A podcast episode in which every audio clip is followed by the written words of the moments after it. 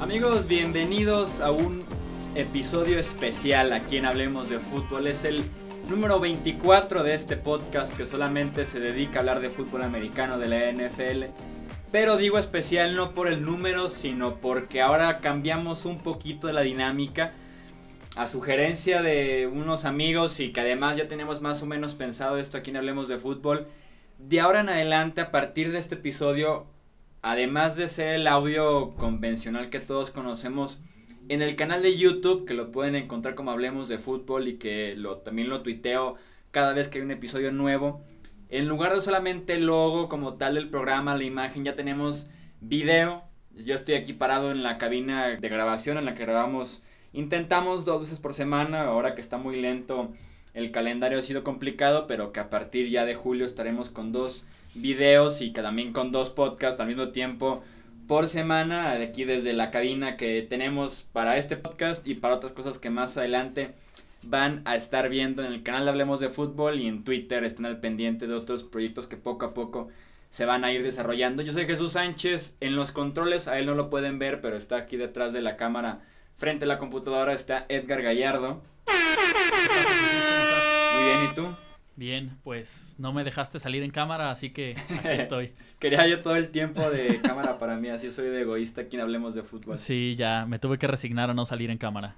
Pero aún así te escuchan y yo les juro que está aquí sentado, no estoy hablando con una computadora. Yo estoy en la parte de, de, de grabación y producción de todo esto. Como sí, así es, ahí, ahí en los controles está Edgar y yo aquí en la parte del estudio. Así que si les gustó esta idea, claramente nos pueden decir sin ningún problema en los comentarios de YouTube, que esta semana tuvimos bastantitos hablando del tema de Colin Kaepernick, o también nos pueden decir en redes sociales, en Twitter y en Facebook, que ahí es donde nos pueden encontrar a los dos. Aprovechando hablando de los comentarios del video anterior para rápidamente cerrar ese tema y ver lo que nos escribieron. Edgar, tienes ahí los comentarios tú, ¿verdad? Sí, acabo de abrir los comentarios. Tenemos este primero un saludo a Luis Ángel. Nos dice muy buen programa, deberían de ser mucho más conocidos, sigan así. Esperemos que, pues que sí, que llegara a eso y... Muchas gracias, saludos a Luis Ángel. Y llegar a ser el canal por, por excelencia en, en fútbol americano aquí en, en la habla hispana. Si nos comparte con sus amigos amantes del NFL, seguramente creceremos mucho. Muchas gracias, Luis Ángel. Tenemos otro saludo también para Diego Parra, que nos dice cracks. Diego, un saludo uh. como siempre. Saludos, Diego. También tenemos un comentario de José Ignacio. Vamos, sigan así.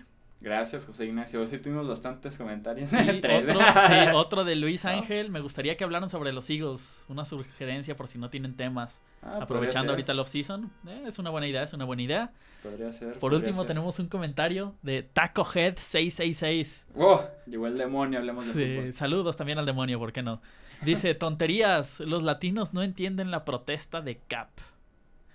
Del buen Kaepernick. Sí. Es diferente y nosotros mismos lo dijimos en el programa, ¿no? Que el nacionalismo estadounidense era muy diferente al que tenemos nosotros en Latinoamérica y que a pesar de eso intentamos interpretar lo que estaba protestando Colin Kaepernick. Y lo, y lo más importante, digo, creo que a lo mejor aquí no sé si, si Mr. Tacohead no nos escuchó este, todo el podcast completo, pero este, algo muy importante que dijimos es, no estamos en contra tal cual de la protesta, sino del cómo lo está haciendo. O sea, creo que entendemos totalmente este, su postura y, y pues nada más es la forma, ¿no? Sí, exacto, y que lo está perjudicando, pero pues ya eso quedó en el episodio 23, que si no lo han escuchado, pónganle pausa a este y está disponible también en todas las plataformas el tema de Colin Kaepernick. Ahora sí, entrando en tema de este episodio 24, estaremos platicando aquí en Hablemos de Fútbol de el tan controversial, polémico y debatible top 100 que realiza cada año NFL Network, que elige justamente a los 100 mejores jugadores de la temporada que viene, porque muchos medios se confunden, es top 100 del 2017, o sea, de la temporada que está por iniciar en apenas dos meses, tres. Entonces estamos platicando acerca de este top 100, dando mi opinión, me encanta cada año, creo que llevan haciéndolo como cinco años y cada año todo el mundo está en desacuerdo, lo siguen haciendo, pero uh, nos da para debatir un día, ¿no? Fíjate qué bueno que lo mencionas, porque incluso yo estaba bajo la impresión que era como una evaluación sobre el desempeño de los jugadores en esta temporada que acaba de terminar. O sea, creo que era, o sea, era mi perspectiva, ¿no? Que era estrictamente basado en su performance del año anterior. Y que muchos lo ven así porque, por ejemplo, está JJ Watt en el 35, que es, un es alto, bajo para él, pero es alto. Y muchos sí dicen, ni jugó JJ Watt, ¿cómo lo puedes poner? Porque es entrando a la siguiente, temporada. No lo que hicieron en esta, es...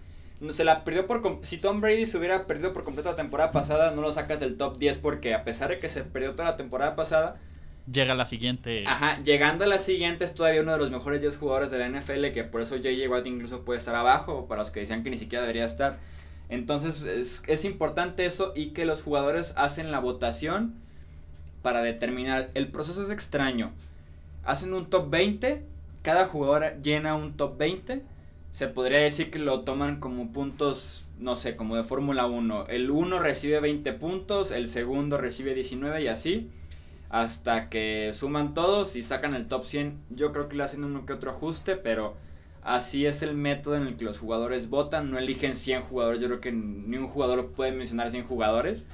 a ver, o sea, este top 100 estamos hablando de que es específicamente el top 100 votado por jugadores o, vienen también votado por entrenadores, solo dueños. Jugadores, votado ah, solo por jugadores. Entonces son como cómo lo ve el compañero, cómo lo ve el rival, que es lo que a mí se me hace interesante de este top 100. Claro. Porque como tal las posiciones no sirven, pero si ves el programa te puedes dar cuenta qué opinan diferentes compañeros o el rival, o el rival de toda la vida acerca de este jugador y por eso te ayuda más o menos a entender la perspectiva, pero no te ayuda a realmente valorar cuáles son los 100 mejores jugadores de la NFL. Claro, totalmente. Es como se puede más o menos como proyectar de alguna manera, pues. Así que vamos con este top 100, vamos a leerles del 1 al 100, a ver. vamos a leerles del 1 al 10. si lo quitaron, lo lamento. vamos a leerles solamente del 1 al 10. Obviamente no vamos a leerle del 1 al 100, lo pueden encontrar si lo buscan en Google NFL Network Top 100. Lo encuentran sin ningún problema. El top 10 es el número 10, Matt Ryan, el quarterback de los Falcons de Atlanta. El número 9, Livion Bell el running back de los Pittsburgh Steelers, el 8 Odell Beckham Jr., el wide receiver de los New York Giants, el 7 es Ezekiel Elliott, el running back de los Dallas Cowboys, el 6 es Aaron Rodgers, el quarterback de los Green Bay Packers, el quinto en esta lista es Khalil Mack, el defensive end de los Raiders de Oakland, próximamente de Las Vegas. Antonio Brown llega en la cuarta posición, el wide receiver de los Steelers. Julio Jones está en el top 3, es el tercero en este top 100. El receptor de los Atlanta Falcons. Hay dos de los Falcons en este top 10, Matt Ryan y Julio Jones. En la segunda posición, Von Miller de los Broncos de Denver como el mejor defensivo de la NFL según los jugadores. Y en la primera posición está Tom Brady, el coreback de los New England Patriots y actual ganador y MVP del Super Bowl. Ahí está el top 10. Vamos a primero hablar de este top 10 y vamos poco a poco a pasar algunos casos que fui resaltando yo en posiciones que no tenían sentido tanto porque estaban muy bajas o como estaban muy altas.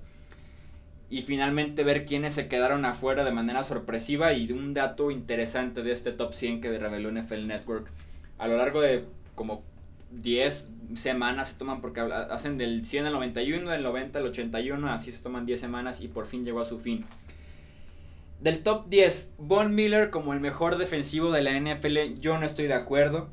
Creo que incluso Khalil Mack es mejor defensivo que Von Miller.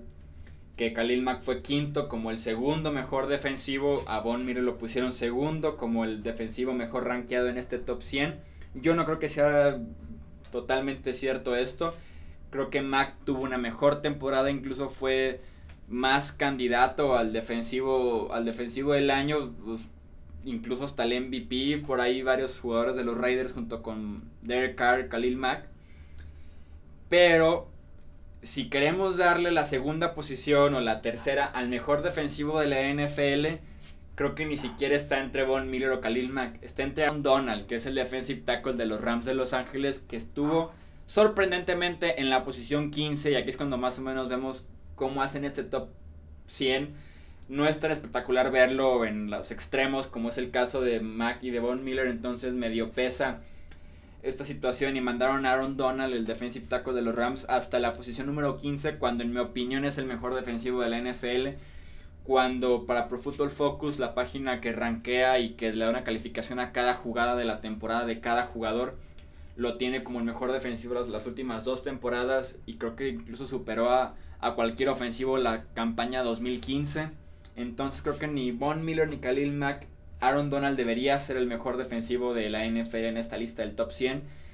Y aún así ponerlo número 2 mm, me la pensaría porque la producción de Julio Jones y la producción de Antonio Brown es bastante buena. Entonces creo que el defensivos se podría empezar a hablar del 3 y el 4 y tener como les digo Aaron Donald y no a Von Miller. Y si quieres poner un net rusher, yo pondría a Khalil Mack sobre Von Miller en primer lugar. Hablando de Donald, que fue número 15, solo una posición arriba de Aaron Donald. Y de manera de verdad ilógica está Dak Prescott, el coreback de los Dallas Cowboys. Me parece muy alto para ser apenas su segundo año en la NFL. Y que fue el debate de toda la temporada pasada que sí es un muy buen coreback y que sí manejó muy bien las cosas con los Dallas Cowboys. Pero que tenía enfrente a la mejor línea ofensiva del NFL, que tenía detrás en Ezekiel Elliott a uno de los dos, tres mejores corredores de toda la liga. Tenía a Des Bryant, tenía a Jason Witten, entonces hablamos mucho del equipo que tenía alrededor en la ofensiva Dak Prescott como para ponerlo número 14 y por arriba de jugadores que recordemos aquí es mezclado, las posiciones no importan. Si me vas a elegir la próxima temporada entre Donald y Prescott, prefiero a Donald mil veces y probablemente prefiera 20 jugadores que estén por debajo de Prescott que me parecen mejores que él. Que insisto en apenas su segunda temporada en la NFL y ya lo ponen en el número 14. El siguiente caso que me gustaría resaltar es el de Rob Gronkowski número 23 en esta lista.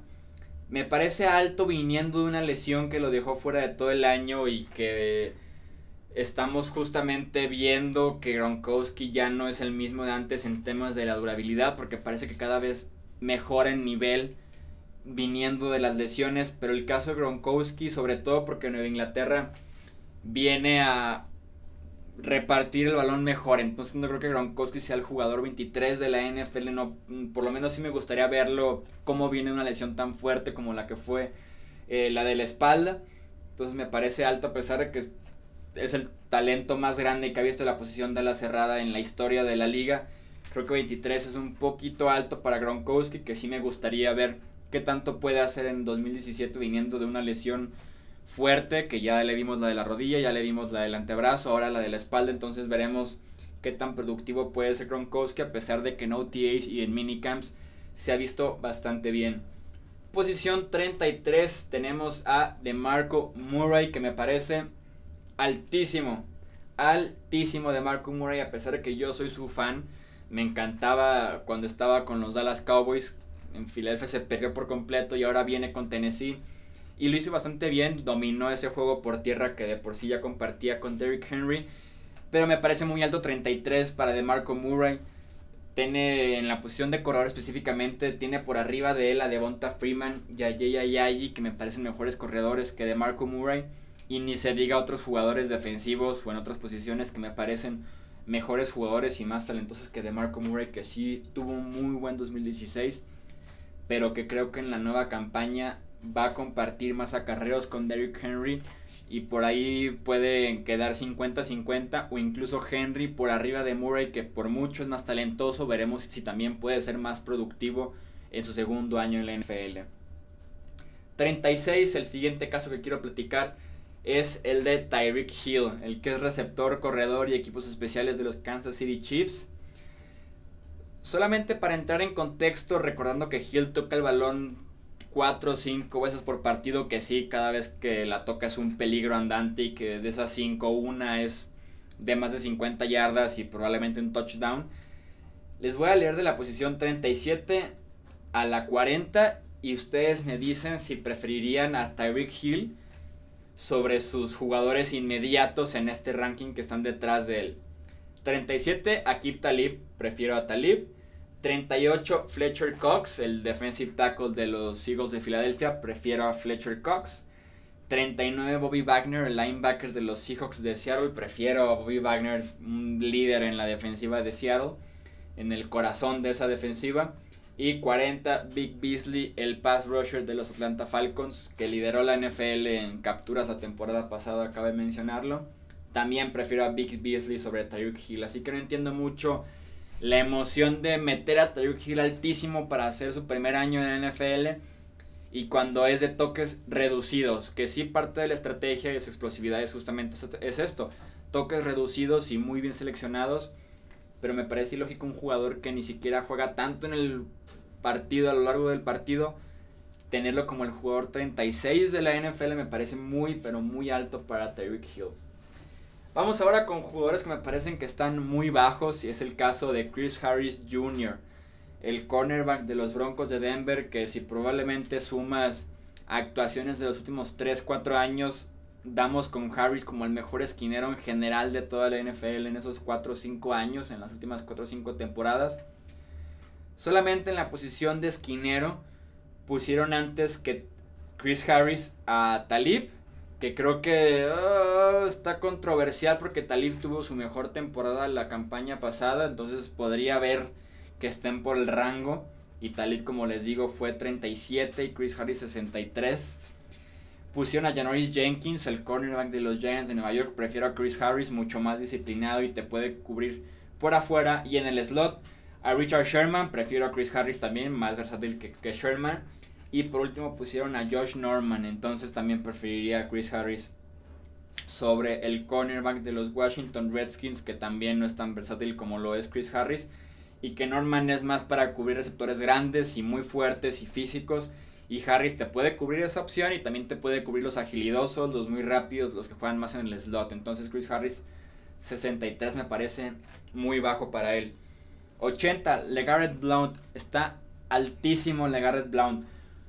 Los 18 touchdowns que tuvo por tierra son engañosos. No tuvo una temporada tan buena como se cree con ese número de los 18 me parece que como 15 más o menos por ese rumbo fueron adentro de la yarda 10, que era lo que hacía Blount.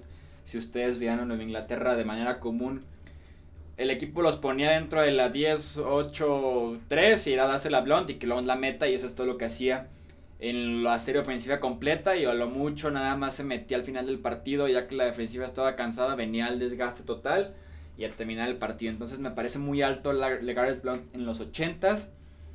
Más porque si es el jugador 80 de la NFL, ¿por qué tardó 2-3 meses en encontrar equipo en la agencia libre 2017? Entonces, no estoy de acuerdo con Legarrette Blount tan alto.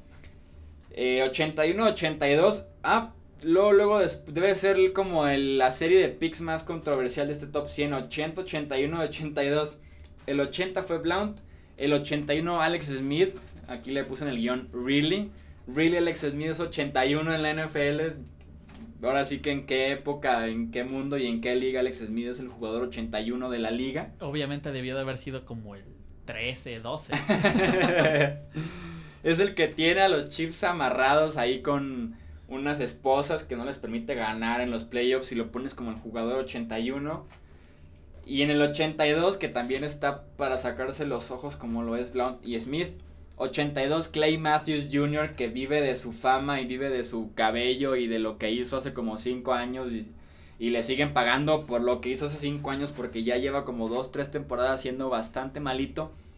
Entre que su juego era muy intenso y se pierde esa energía con los años, los golpes, el desgaste. Y entre que Green Bay también lo ha movido mucho y no se ha podido adaptar o no se ha podido concentrar en ser pass rusher o en ser linebacker central. Entonces tiene como un 50-50 la culpa entre los Packers y Clay Matthews, pero lo que ha bajado de nivel Matthews es notable y yo, y yo creo que seguramente lo cortarían la próxima temporada iniciando la agencia libre, de mí se acuerdan. 83, ah, pues también luego, luego después de Clay Matthews tenemos a alguien, pero que debería estar mucho más abajo. Es digo, mucho más arriba. Es Calais Campbell, el defensive end ahora de Jacksonville, ex de Arizona, que lleva siendo uno de los mejores defensive ends de las defensivas 3-4 de nuestra generación. Es el prototipo en tamaño, fuerza, producción, intensidad. Capitán era todo lo que querían los Cardinals en un defensive en 3-4. Lo era Campbell y lo castigas poniéndolo 83 cuando tuvo, una muy buen, tuvo un muy buen 2016 y que se vio en la agencia libre cómo se lo pelearon entre él y los Jaguars y que al final de cuentas los Jaguars le dieron bastante dinero porque todavía es muy productivo y no es el jugador 83 de la NFL. 94, otro caso muy similar, Donta Hightower, linebacker de los Patriots. ¿Qué tiene que hacer Donta Hightower para aparecer un poquito más arriba? Porque me da la impresión de que aparece en los 90 y que cuando se habla de linebackers no se menciona mucho lo que ha hecho él. Cuando él detuvo a Marshall Lynch en la yarda 1 del Super Bowl hace 3 años, él provocó el fumble de Matt Ryan en el Super Bowl pasado y que fue cuando inició la remontada de Nueva Inglaterra realmente. Y que semana tras semana en el centro de la defensiva nunca sale del campo, sí se lesiona de vez en cuando, pero cuando está sano no sale del campo ni para acarreos ni para pases. Y que se ha convertido en el capitán y líder de una defensiva complicada que corre Matt Patricia, que corre Bill Belichick. Entonces no sé qué tiene que hacer Hightower para aparecer un poco más alto en las posiciones. 95, que Leshio Semele es el tercer mejor guardia de ese top 100 detrás de Zach Martin y Marshall Yanda. Pero me parece muy abajo, creo que, creo que debería estar más arriba en los 70, 60, porque fue el mejor liniero ofensivo de los Raiders. Una línea ofensiva que de por sí fue excelente. Y Osemele se merece más reconocimiento como el mejor liniero de esa, de esa unidad que tienen en Oakland. Damon Harrison, el mejor no tackle del NFL, o sea, el que juega en el centro, una defensiva de 3-4, y lo pones como 96, cuando lleva siendo el mejor no tackle 3-4 años ya con los Jets y ahora con los Giants, entonces me parece injusto para Damon Harrison. 98, Adrian Peterson. Jugó muy poco en 2016 y no sé si realmente sea eh, que merezca el top 100 este, año 2017. Con la edad, las lesiones, la baja de juego, mm, no sé si merezca estar en el top 100 Adrian Peterson. A pesar de que con Nuevo Orleans hablan de él maravillas y que cada entrenamiento impresione, que cada entrenamiento es mejor que Mark Ingram. Quiero ver a Adrian Peterson en 2017. Quiero ver esa edición de él, veremos qué tal qué tal se desempeña, pero en mi opinión no debe estar en el top 100 Adrian Peterson. Finalmente, número 100, y para cerrar con broche de oro, Joey Bosa, el defensivo del año, del, del novato defensivo del año en la NFL, debe estar más arriba. No puedes poner a alguien como Bosa que tuvo tanta producción en tan pocas semanas como el 100 en la lista. Es de los mejores 60 jugadores de la NFL fácilmente, porque si pones a Prescott, que fue el novato ofensivo del año 14, ¿Por qué pones al novato defensivo del año que tuvo una temporada más impresionante para su posición? 100. El doclo más o menos de lo ilógico y pones a Elliot como 7 también como novato. Entonces, si no es quarterback, no es running back y no juegan los Cowboys, vas para abajo. Posición número 100 es injusto para Joey Bosa, pero bueno.